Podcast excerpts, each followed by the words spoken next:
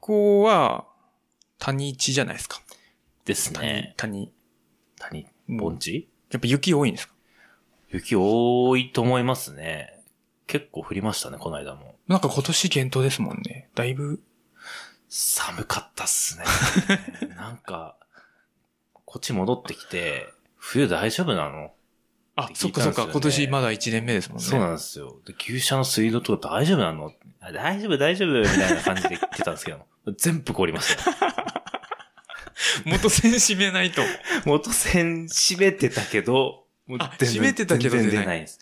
もうめちゃめちゃ寒かった時、もう毎日ポットでお湯かけて、から水開けて、お牛さんにお水みたいな。はえー全年始、年始、あのー、10年に一度の大雪らしいです。破裂しますね。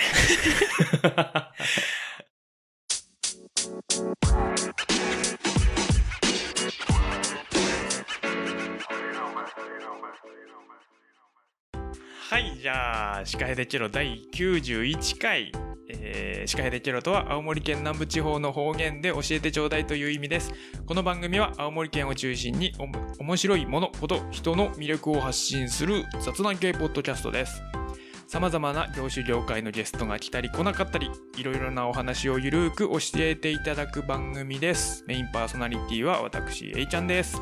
えー今回も前回から引き続き、えー大久保明さん、ケロナーネームアッキーさん、はい、をお招きしてお話を聞いていきたいと思いますが、えー前回同様オープニングにちょっと告知をさせてください。はい、前回のハブカンの話は、まあいいとして、えー実はですね、この番組でもちらっとは言ったことあるんですけど、実は私、えーお店をオープンする予定で、この配信がいつになるかちょっと予定が未定って感じなんですけど、えー1月のちょっとね補助金本当は1月中にもう完全オープンをしたかったんですけどちょっと補助金の採択が遅れてましてそのせいで採択が降りてからじゃないと回収講習できないっていうことでとはいえあの待ってもいられないので今日実は会議を奥さんと一日ずっと会議してたんですよ。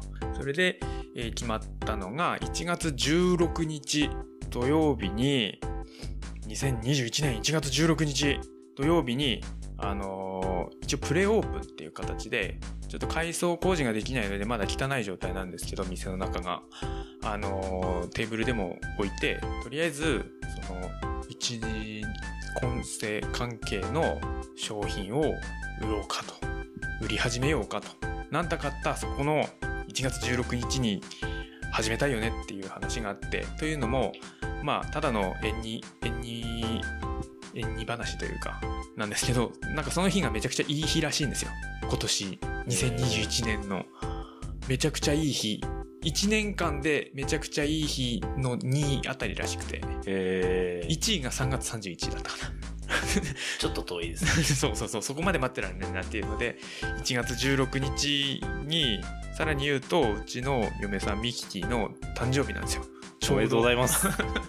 その日にちょっとあじゃあ合わせようかっていうので1月16日に無理くりオープンしてちょっと補助金の採択が下りたら1回ちょっとお休みして2月上旬ぐらいに本格的にグランドオープンみたいな感じにできればなと思っております。ちょっとちっちゃいお店なんですけどね。本当に。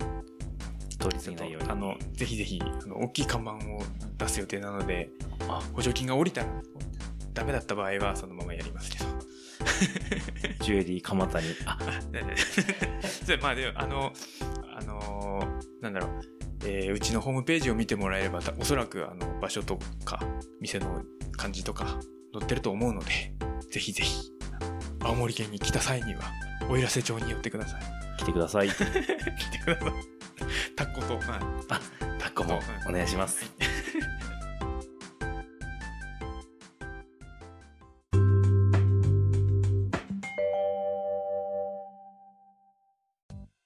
ということで、えーメイントークに行きたいと思います。前回同様、アッキーさんに来ていただいているので、前回はアッキーさんの、まあ、その、なりそめというか、のあたりを話を聞いたので、今回はアッキーさんのお仕事の話を聞きたいなと思うんですけど、はい。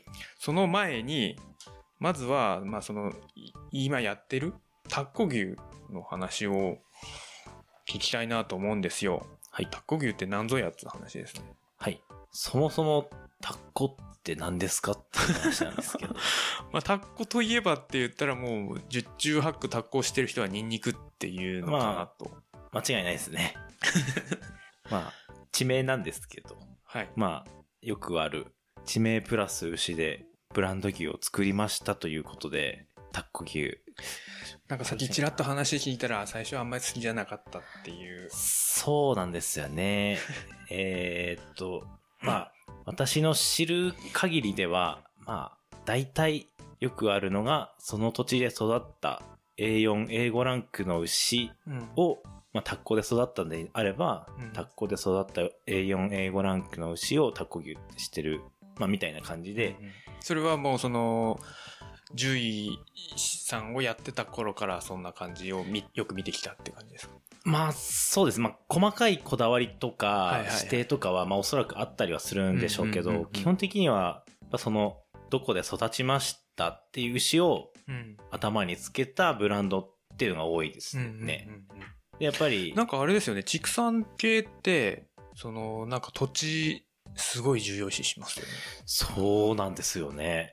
ちょっとまあ、不思議、そこが不思議だったりするとこもあるんですけど、うんなんかどこどこで育ててたのを持ってきて、何年以上飼育して、とか、なんかそういう、なんか、その土地で育てるみたいなのを、うんうんすごく重要視する感じありますよね。そうですね。やっぱ有名ブランドとかも、まあ、当たり外れなく、やっぱ地名ついてうんうんうん。作ってるんで、まあ、一つはやっぱり日本の場合はその血統とかが大きいのかなとは思いますよね。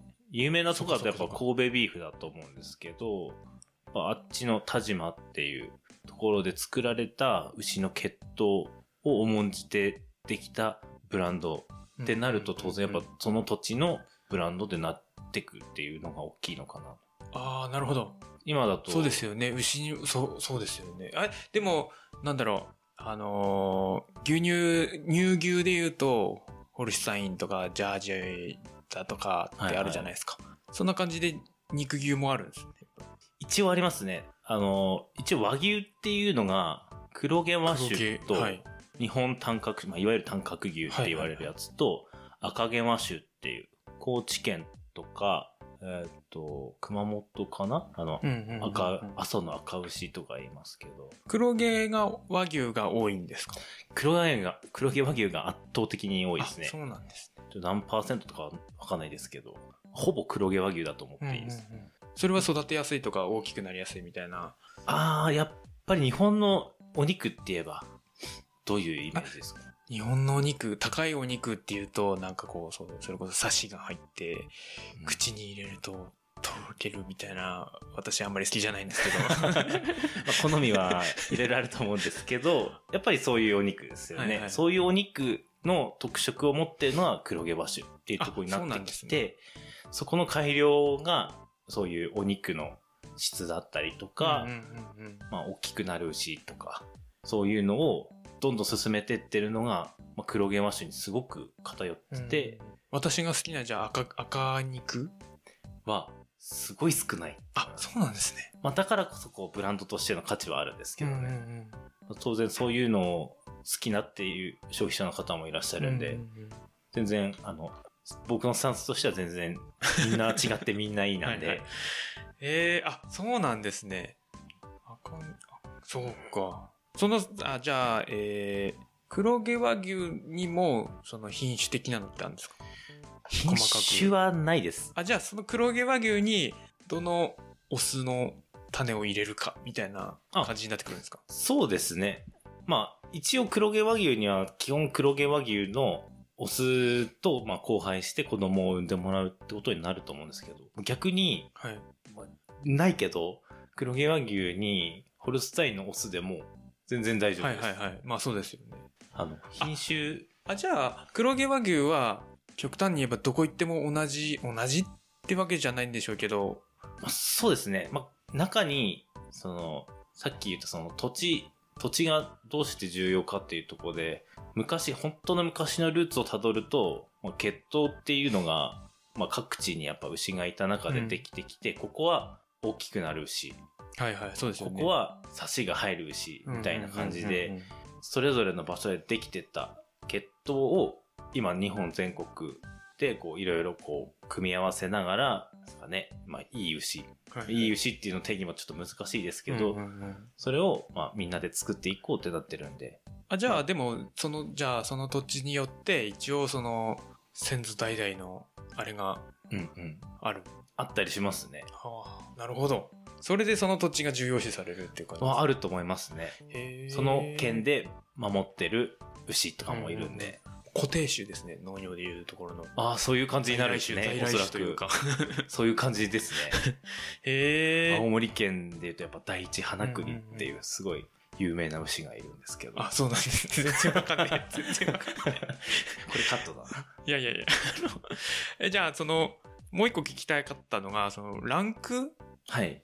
は数字が上がれば上がるほどいいえっ、と、まあ、よく聞く英語の牛みたいなのは、A と5に分かれるんですけど、ABC の3段階と、12345の5段階を組み合わせた表示なんですよね、あれって。はいはいはいで ABC っていうのが、えっ、と、まあ、どれだけお肉を取れましたかっていう、ぶどまりっていうああなるほどうんとものを表してるんですけど、まあ、肉として、まあ牛さんがじゃあ A, がいいいいい肉だっていうわけではなくてですね。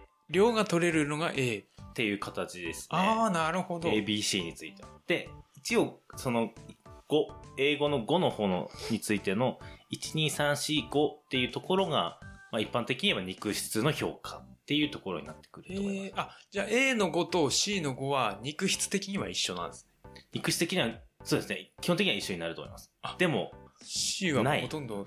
見たことない。全然取れないけどめっちゃいいみたいな。やっぱり、その、なんで黒毛和牛が、ひなんだろう、肉牛として残ってきたかっていうところに、その、ぶどまりの良さうんうん。肉の取れる量が多いっていうのがあって、やっぱそれが、なんでしょうね。結果的にいい肉として評価されてきたから、はいはいはい多分 A5 っていうのがいいっていうところに定義されたと思います。なるほ。どへえそれは知らなかったこんなでも B とか聞いたことないですけどねあんまり B B とかとか C とかあえて言わないっすよねま。あまあまあまあそうですけ A4、A5 推しにどうしてもならざるを得ないっていう。だからど黒毛和牛作っててもああこれは B だなみたいなのもあるんですたまにありますね。基本的にはやっぱないですけど、そういう牛さんがやっぱ残ってきてるんで。型っていうあそうかそうか血筋ですもんね、うんうん。あ、まあ、強いて言うなら、そのお肉になる牛って、まあ、最初からお肉になるように飼っていくわけですけど、はいはいまあ、そうじゃない、お母さん牛っていうのはどうしてもいるわけですよね。お肉になっていく牛をまあ産んでもらう牛。でもお母さん牛もやっぱり、いずれはやっぱり、まあ、年を取ってきたりとか、その、まあ、どうしても子供を産んでもらうっていうのが仕事がゆえに、うんうん。例えば、まあ、なかなかこう、受胎しないねとか、はいはいはい。まあ、そういう時は、まあ、ちょっとまあ、これはもうかなり経済的な話ですけど、まあ、お肉になっはいてはい。もらおうっていう時はあるんですけうんどうんうん、もうその時はもうお肉になるための買い方をしてないんで、そういうあそっかそっかそっか。形の結果になったりすることはあります。うんうんなるほど。へえいやそのランクのシステムは知らなかったですねぜひ、気にして、気にしなくてもいいです。でまあそこでうんと多分もう一個多分聞聞いときて取りといた方がいいのがあれですよね。多分皆さんは本当に前回もしゃ喋ったんですけど獣医といえば犬猫っていうイメージが多分すごく強いと思うので畜産の獣医ってどんなことしてるんですかね？っていうところが主に主にどんなことしてる？あれその受精させるのも獣医さんの仕事ですか？あ、獣医もできます。獣医っあじゃなて、くてもできるって感じですか？そうですね、あの、受精させる、まあ、一般的に種付けっていうんですけど、大丈夫かな？種付けっていう まあ、専門用語なんでいいんじゃないですか？えー種付け自体は、えっと、獣医も許可されてるし、うん。家畜人工授精師っていう方も、それを専門にやってらっしゃる方もいるんで、はいはいはい。その方たちでもできます。ちょっと今、あの、し、シビアな 話になってる。いやいや、全然。あの、法律が改正されて、なんかあバタバタしてる業界なんですけど。あ、そうなんですね。はい。あの遺伝の、遺伝資源、うんぬんかん海外に持ってっちゃったみたいな話あったりしたじゃないですか。あそれは畜産業界もあるんです。今それこそその、日本だと種種子法が、種子法が、あの、改正されて、そその、まあ、ほぼ時を同じくしてみたいな感じだと思いますけど。あ、そうなんですね。同じようなことが畜産業界でも。あの、あの、畜産業界に関してはもうあの、逮捕者が出ました。なんと。流そうとしたのを、が見つかったと。それを種を持っていったってことですか？っていうことですね。やっぱその遺伝。まあで、もそうですよね。畜産関係になると、それこそ生態系が崩れかねないって感じですね。極端な話そうですね。極端な話を言えばそうですね。全然違うところに、いわゆる外来種的な形で入ってくる。まあでもそんなこと言ったら日本にもホルスタイン種とか入ってきてるんで、まあまあまあまあ何を言っとんじゃって話なんですけど。まあでもそれ野生化してないからまだいいけどって話ですよね。まあそれよりも多分その遺伝的な価値を日本政府としては。流出を防ぎたい。とはいえ、黒毛和牛をそうですね。和牛として残しておきたいってことですよね。やっぱり相当特殊な牛なんですよねね。筋肉中に脂肪が入るっていうのは、どういう、どういうことですかっていう話なんですけど。ああ、そっかそっか。まあ簡単に言えばだから、あのーそれこそ OG、OG とかオーストラリアのお肉とか、アメリカのお肉的なのは赤身なんですね。そうです。基本的にはそういう感じでいいと思います。育て方の違いも多少ありますけど、やっぱり品種の違いがすごい大きいと思います。確かに。ぱまあ赤身で美味しいですけどね、あれは。私は好きですけど。肉食いてーみたいな時はすごいマッチするんですけど。なんぼ焼いても、あのー肉の量減らないんで。何倍でも食えるみたいな肉なんですけど、でもやっぱりそれは向こうの牛にはなるほど。日本の牛、黒毛和牛みたいな肉は作れないと思います。それはいい話を聞きました、私。いや、それこそうちでハーブソルト出してるじゃないですか。はいはい。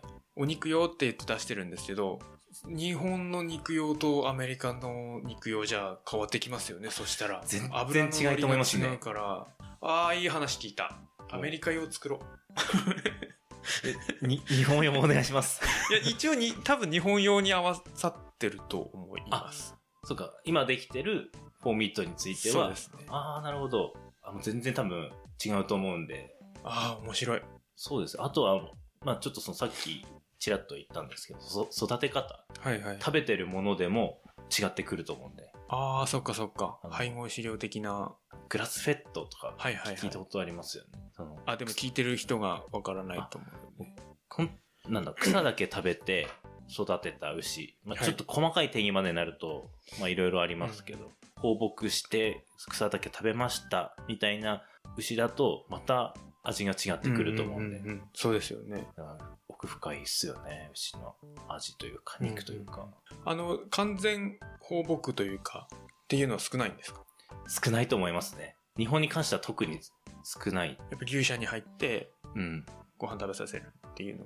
が、やっぱ昔ながらのという感じですけどね。やっぱり一頭一頭をしっかり見て管理しながら飼っていくっていうのが日本のあ、そっかそっか。和牛のスイタイルっていう感じですね。ル。あれは、そっかそうですよね。あの、生とドドライというか、あれでも違うんですかね。要は、その、ここら辺だと、冬の間は牧草が生えないので、乾燥させたやつになるじゃないですか。でも多分南の方行くとずーっと牧草食べさせれたりするじゃないですか。はいはいはいはい。それでもやっぱ違うんですかね。あ、違うと思いますね。もう全然、えー水分の量がまず違うんですよね。ああ、奥が深い。これはもう、まあやっぱどこ行っても同じ牛は多分いないと思うんですけど、同じ、まあそう多分同じとこで取った草でも乾燥した草と生の草だと、やっぱ乾燥させることによって壊れる栄養分とかあるんで、まあ、さらに寒いと脂肪を溜めやすいとか、なんかそういうのもありそうですよね。筋肉が、つき方が違うみたいな。ですね。まあ、ちょっと深く考察したことはないですけど、うんなんかありそうですよね。まあやっぱ。土地、土地土地によって出来方は違ってくるかなとありますね。えーなるほど。あ、そうだ。あの、獣医の話しようっつってなんか脱線しましたね、完全に。ですね。何の話だっけ？あ、何をしてるかそうです、そうそうです。そういう、まあ、種付け、うんまあ、お肉になる牛だったり、まあ、そのお母さん牛を、次のお母さん牛を、まあ、産んでもらうために種付けをする。うんえーそういう牛を増やす作業と、あとはまあ一般的な病気になったら治してあげるっていう仕事。あと、ここは多分一番、なんだろう普通の、普通のっていうかあの、犬猫と違うなって思ってるのは、やっぱ農場自体を改善する仕事っていうんですか、ね。はいはい。まあ、あ、なるほど。えっ、と、まあ、餌のやり方だったりとか、例えば最近だとやっぱり伝染病とか結構ニュースでも見たりすると思うんですけど、そういう貿易的な面だったりとかああ、じゃあ指導員的な要素も含まれるんですね。ですね。やっぱその農場を、その治療も含めてですけど、うん農場をいかにこう、向上、成績を向上させていくかうんうんっていうのをベースにいろいろ考えていく。まあ、まあ言い方はちょっとあれですけど、やっぱりこの牛をずっと置いといてもプラスにならないっていうんだったら、じゃあ早めにやっぱお肉になってもらおうっていう判断もうんしなきゃいけない時はやっぱあったりするんですけど。へえ、あの、ちょっと別番組になるんですけど、はい。あの、農道富士山号っていう番組があって、はい。そその番組私よく聞いてるんですけど2人あの畜産やってる女の子がいてはい。その人たちの畜産の話よくするんですよね。聞いてます。それで結構やっぱりあの聞いてると面白いなと思うんですけどあのなんだろうなその牛の様子を常日頃見てるとそのなんていうんですかね。病病気じゃないですけどその異変に気づくというか、っていうのが大事だみたいな話をよくしててやっぱ獣医師さんってその、まあ、さっき聞いたみたいに毎日来てれば多分そういうところ気づくと思うんですけどなかなかそれは気づきづらいじゃないですか。そういうところの改善もやっぱそのなんなんだろうな農場主さんから聞き聞きながらみたいな、ああ、そうですね。それ日常的なところは、うん。やっぱり農場の方の方が、やっぱ毎日見てるんで、なんか牛の個性もわかるし。足びっくりしてらんな。あ、あります、それ。びっくり引くってあのわかるかな？あ方言方言方かな？言なのかな？一個引くって足を引きずるともなんまでは言わないけどちょっとこう歩き方が。捻挫して自分歩いてみた感じですみたいな。そうそうそうそう。ちゃんとつけない足で歩いてるっていう感じなんですかね。っていう。びっこ引くっていうので言われるの結構多いですよ。ああ足びっこ引いてらって。そうですね。へえでもまあ、やっぱそしたらそのどっちの足だみたいな、そうですね。まあ治療的な話、うんまあ、びっこ引いてるだけだと、やっぱどこが痛くてびっこ引いてるのか、あそうか牛やっぱそうか4本足ありますんで。足の先なのか付け根なのかみたいな。ですね。そういうとこも含めて。やっぱそういうとこはやっぱ獣医に、うんうん。まあ、頼っていただきたいとこでもありますし。なるほど、ただやっぱりその、一番最初の、うん、なんだ、ファーストチョイスは、やっぱ農場主さんの方がやっぱ明らかにやっぱ感度は高いですよね。うんうんうんそうですんちょっといつもと違うなっていうのは本当になんか舐めて書かれてて、ちょっといつもと違うんだよなって言って、って思って入ることすっごい何度もあったんですけど、ふんわりふんわり言われるとだいぶそうなんですよね。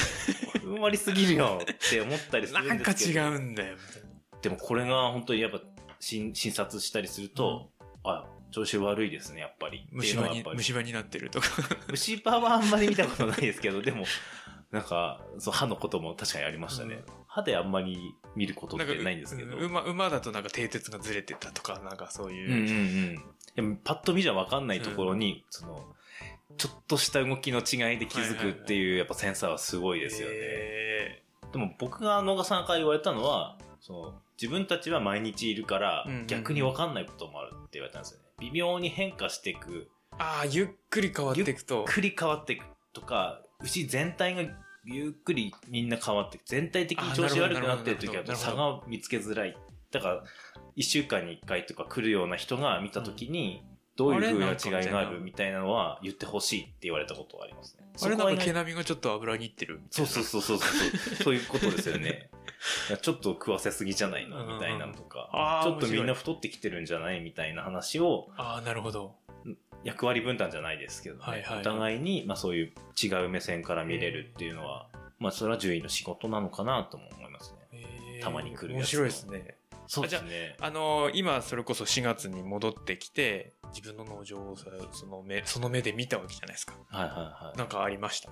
このこここうした方がいいだろうなみたいなああ、まあ、いっぱいあったんですけど、まあ、なんだろう、その、ちょっと、個別の内容っていうよりは、はいそれを、に対して僕が思ったことなんですけど、はいはい。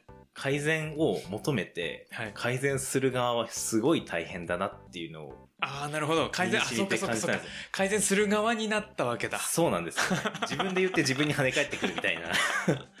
今までってやっぱり、注意的な視点で見て、やっぱいいなっていうレベルなんていうんですかね、高いっていうのはちょっとあれですけど、んいろんなパラメータがある中の100点を見たら、まあ、キリがないじゃないですか。うんうんうんでも、何かあって、ここ、こうした方がいいなと思った時に、まあ、自分は良かれと思ってアドバイスしたりしてたんですけど、はいはい。全然変わんねえなとか思ったりしてたけど、はいはいなんか自分がその、いざ改善、指摘されて改善する側になったら、うん全然そんな暇ないです、みたいな。そっかそっか。そうう。いう感覚が分かって、まあこれは、誰、誰何も分かってねえやんな。って、なんか自分だったら言ってただろうって思いますね、今だったら。何も分かんねえだって。一回働いてみろ、みたいな感じですよね、本当に。えー、あ、じゃあ、そんなにその、あ、にぎよ、みたいな感じにはならないですね。あー、はならないですね。うん、まあ、まだやっぱあの、親父が元気なんで、はいはいはい。その主導権っていうんですかね。はいはいはい。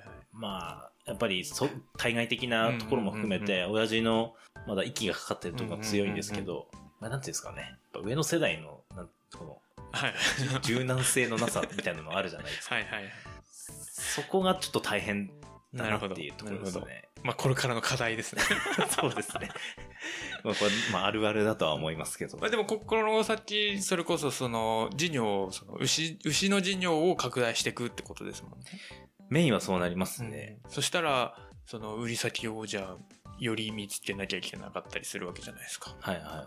そういうところはどう、どう、どういう方向性なんですか？あー、えーっと、まあ現状ではっきりとしたものはないんですけど、はいはいいまあ、いわゆるその農協さんに我々はあの、まあ、出荷してるような形になるんですよね。あれは畜産業界もやっぱり基本は農協出荷って感じなんですか？いや基本っていうことはないですね。えーっと、多分野菜とかそういうのとは違って、うんうんうんあの土地区上を一度通さなければいけない。はいはいはい。で土地区上を通した上で、さらにその先の、まあ、バイヤーさんに買ってもらう。うんうんその先に小売店さんがいる。うんうんで、この大きな流れっていうのが、すごく難しいんですよねっていうほど、詳しくは話せないんですけど、やっぱり、一頭がお肉になった瞬間に、はいまあ500キロぐらいの肉の塊ができる。はいはいはい。例えば、畑から、いや、ちょっとすいません。野菜農家さんすいません。畑からキャベツ、なんか、1個取って産直に出すみたいな。そんな、そんな規模の人いないと思いますけど、はいはい。やっぱ1個の収穫がものすごいものを生むんで、ああ、なるほど。1回ロスするっていうのはものすごい金額になるんですよね。ああ、なるほど。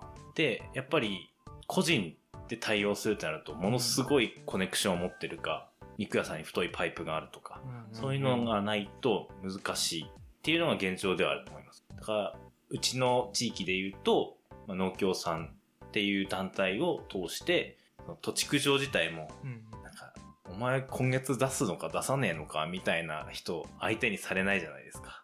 なるほど。農協さんが農協で月何頭うちで確保してますから、うんその組合員さんで出し、出しましょう、出し合いましょうみたいな感じですかね。っていう風な形でやってもらってるんで、そこはすごく、うんなるほど。じゃあ、あのー、極端な話、銀行とか、なんか、こう、高校から金借りて、一気にでっかくしましたっていうのもなかなか難しいんですね。あー、やりようです。いきなり増えられても困るみたいな感じですよね。あー、でもそれはあの、計画を伝えてれば、全然対応してくれると思いますあ、。減ればダメなのか。減るのは多分、あいろいろ危ないですね。ああ、なるほど。農協としても多分維持できなくなるとか。安定が重要視されるんですね。そうですね、安定供給。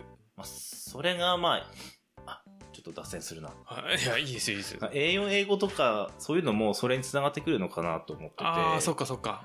安定供給されてて、いろんな牛がバーって出てくるってなった時に、買う人がどういう評価で見たらいいのか。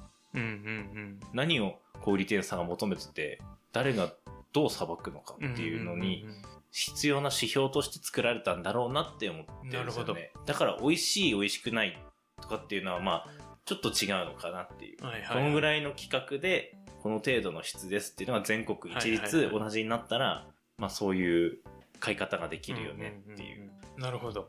個人個人でやっぱ買ってもらえるっていう関係が一番ベストだっては分かってるんですけど、うんうんうんまあ今月はないけど我慢して、みたいな感じで、500キロ来ないのってね許してくれるんだったら、そうですよごねい。嬉しいけど、やっぱなかなかそれは難しいですね。うんうんうんなるほど。えー、畜産業も大大変ですねって言ったらちょっと一言ですけど。いやっぱと特殊なうんうん。同じ農業って言ってもやっぱ農畜産業ってなるようなところなのかなって思いますよね。なるほど。ちょっとお時間がそろそろ、あの、過ぎてるので、こんな感じにしようかなと思うんですけれども。まあ、じゃあ、アッキさんのお肉を食べたいなら、池田ファームに行けっていう現状は、はい。なんか、あの、進展あったらまた、あの、来ていただければ。そうですね。あの、まだ、どしどし、どしどしじゃないな。どんどん、あの、規模を今大きくしている最中ですので、はい。ぜひ、あの、成長を 見守っていただけたらと思います。一応会社の名前が合同会社多く。はい。合同会社多くでやっております。一応、あの、Facebook なんかもやってるんで、たまに、なんか見に来ていただけたら、はい。それはどっちでですか？合同会社多くで。あ、じ、合同会社多くでやってます。はいあ自分のもありますけど、ほぼやってません。じゃあ、合同会社多くの Facebook を見てもらえれば。はい。じゃあ、この辺りで終わりにしたいと思います。えーこの番組、シカヘデケロではメッセージを募集しています。過去の配信についてや、こんな話が聞きたい、これってどうなの？などなど、ケロナーの皆様からの声もぜひお寄せください。メールアドレスはシカヘデアットマーク Gmail.com です。Shikahede アット gmail.com です。Facebook ページとブログ、Twitter もありますので、カタカナでシカヘデケロで検索してみてください。Twitter はハッシュタグシカヘデケロ、カタカナでシカヘデケロでツイートしていただいただいても構いません。お気軽にお寄せください。ということで、今回のゲストは、アキさんをお招きしました。ありがとうございました。ありがとうございました。お相手は私、A ちゃんでした。また次回お会いしましょう。けばなすへばなす